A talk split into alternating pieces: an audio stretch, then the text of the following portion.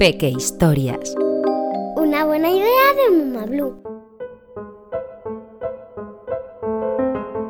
Don Lobo busca trabajo. Don Lobo no necesita presentación, pues todos vosotros, niños y niñas, conocéis más que de sobra de quién se trata. Es el malo de todos los cuentos y además es el que al final siempre sale perdiendo. Pero un buen día, don Lobo se hartó de su trabajo. No solo se aburría de llevar siglos haciendo lo mismo, sino que empezaba a afectarle en el ánimo que todo el mundo lo temiera y lo odiara.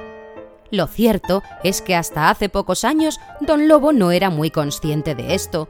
Fue a raíz de abrirse un perfil en redes sociales cuando se dio cuenta del rechazo que despertaba en las personas.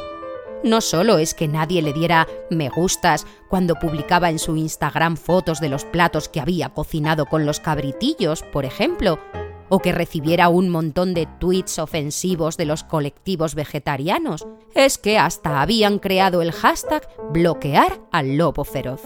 Todo aquello había comenzado a pasarle factura, y cada día estaba más nervioso, más triste y más harto. Así que decidió cambiar de trabajo. Don Lobo se dirigió aquella mañana a la oficina de empleo del bosque. Tuvo que madrugar muchísimo para conseguir cita, y aún así todavía tuvo que esperar tres interminables horas para ser atendido. Por fin llegó su turno. ¿Don Lobo Feroz? Sí, soy yo. Pase, por favor. Don Lobo acompañó a la empleada al interior de una pequeña oficina. Tomó asiento y entregó su currículum a la funcionaria. Se hizo un largo e incómodo silencio mientras ésta estudiaba su experiencia laboral. Muy bien, vayamos por partes. Aquí dice que ha trabajado usted en el cuento de los tres cerditos. Ah, así es. Bien, a raíz de esta experiencia, ¿qué habilidades diría usted que tiene? Pues una gran capacidad pulmonar. Derribé las casas de esos cerditos tan solo soplando. Interesante. Le apunto entonces para el puesto de soplador de molinos de viento. Ahora con todo esto de la energía verde hay muchos puestos disponibles. ¿Qué tipo de casas derribó usted? Una de paja y otra de madera. Con la de ladrillo no pude. No soplo con tanta fuerza. Ajá, entiendo.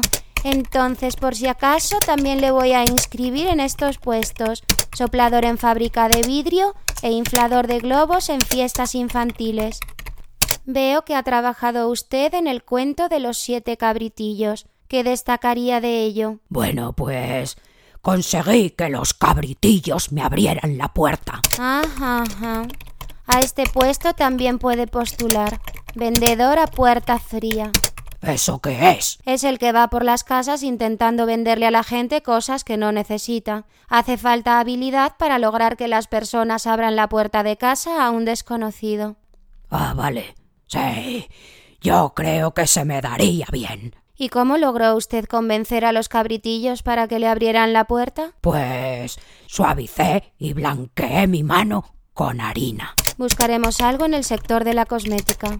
Y me aclaré la voz con yemas de huevo. Eso suena interesante. ¿Podría hacerme una demostración? ¿Tiene usted huevos? Claro, en el sector público tenemos de todo. Aquí los tiene. Siempre los bato, ¿sabe? Me da menos asquete que comerlos enteros crudos. Adelante, muéstreme lo que es capaz de hacer. Le cojo el micro. ¿Has oído a un lobo aullar a la luna azul?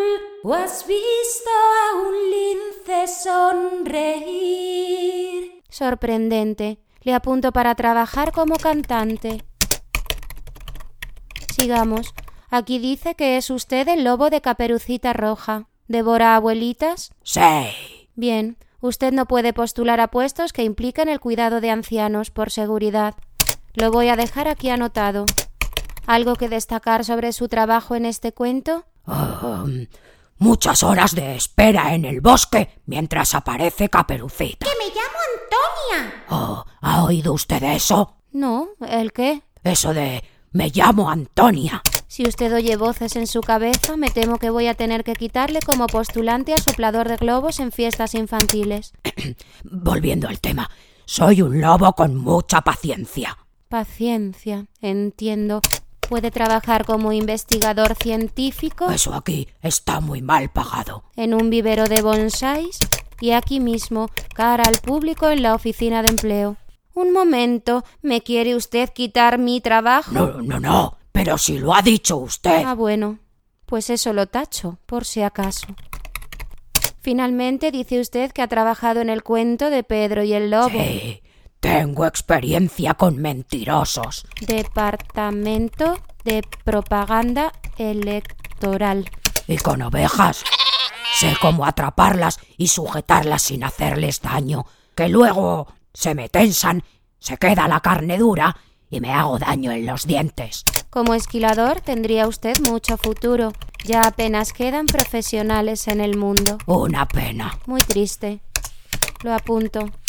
¿Idiomas? Todos a los que se han traducido mis cuentos. ¿Vehículo propio? Em, no, podría conseguir una bici. ¿Disponibilidad para viajar? Mire, eh, es que con todo esto del COVID, eh, a mí lo de que me metan el palito por la nariz no me hace mucha ilusión. Eh, ponga que no. ¿Le interesan ofertas de teletrabajo? Teletrabajo imposible. Tengo tres lobeznos, de dos, cuatro y seis años, ¿sabe? Mire, aquí tengo una foto. Muy guapos, muy bien. Pues eso es todo. ¿Ya está? Sí, le llamaremos cuando nos comuniquen vacantes en algún puesto que se ajuste a su perfil. Ah, fenomenal. Por si acaso, además de la foto de perfil, le dejo una en la que aparezco de frente. Que tenga usted buena tarde. Don Capitán Garfio, Al abordaje. adelante. Don Lobo se fue a su cueva y se dispuso a esperar la llamada de la funcionaria. Pero pasaban los días y nada. El móvil no sonaba. El único ruido que hacía el teléfono era el de las notificaciones de tweets poniéndole verde. Una semana y media después, don Lobo había perdido la esperanza de poder cambiar de trabajo. Estaba condenado a ser el malo del cuento toda la eternidad. Pero una mañana sonó el teléfono. Sí, dígame. Buenos días, don Lobo Feroz. Sí, soy yo. Le llamo de la oficina de empleo del bosque. Tengo para usted el puesto perfecto. Están interesados en la ONG Salvemos al Lobo Ibérico. Necesitan a alguien en el departamento de recaudación de fondos. Les ha gustado mucho su perfil y también su foto de frente. Oh, esa es una gran noticia. Me da usted una alegría. ¿Cuándo empiezo?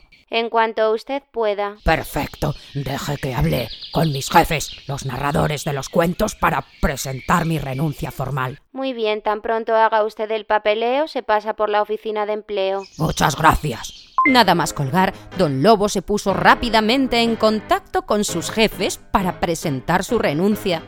No hace falta decir la sorpresa y la conmoción que causó en los narradores esta noticia. Le rogaron que se quedara, le ofrecieron un ascenso, que tuviera su propio despacho en el bosque.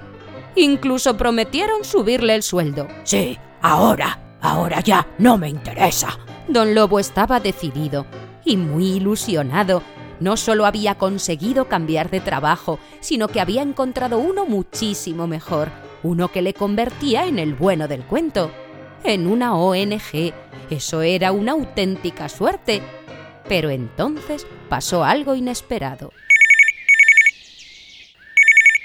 ¿Hola? ¿Lobo? Sí, soy yo. ¿Quién es? Soy Antonia. ¿Qué Antonia? Antonia Kitty. Caperucita roja, leñe. Ah, sí, caperucita. Dime, dime. Mira, me han llamado los jefes para contarme que vas a dejar el trabajo de lobo de los cuentos. Y eso no puede ser, ¿sabes? Todos los personajes estamos conmocionados. No puedes irte. Lo siento, caperu...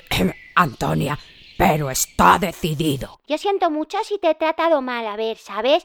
Es que soy de carácter rebelde. Pero te quiero, atontao. Eres mi amigo y no quiero que te vayas. Y a mi abuelita la tienes contenta con esta decisión. Caperucita estuvo un largo rato intentando disuadirle, pero nada.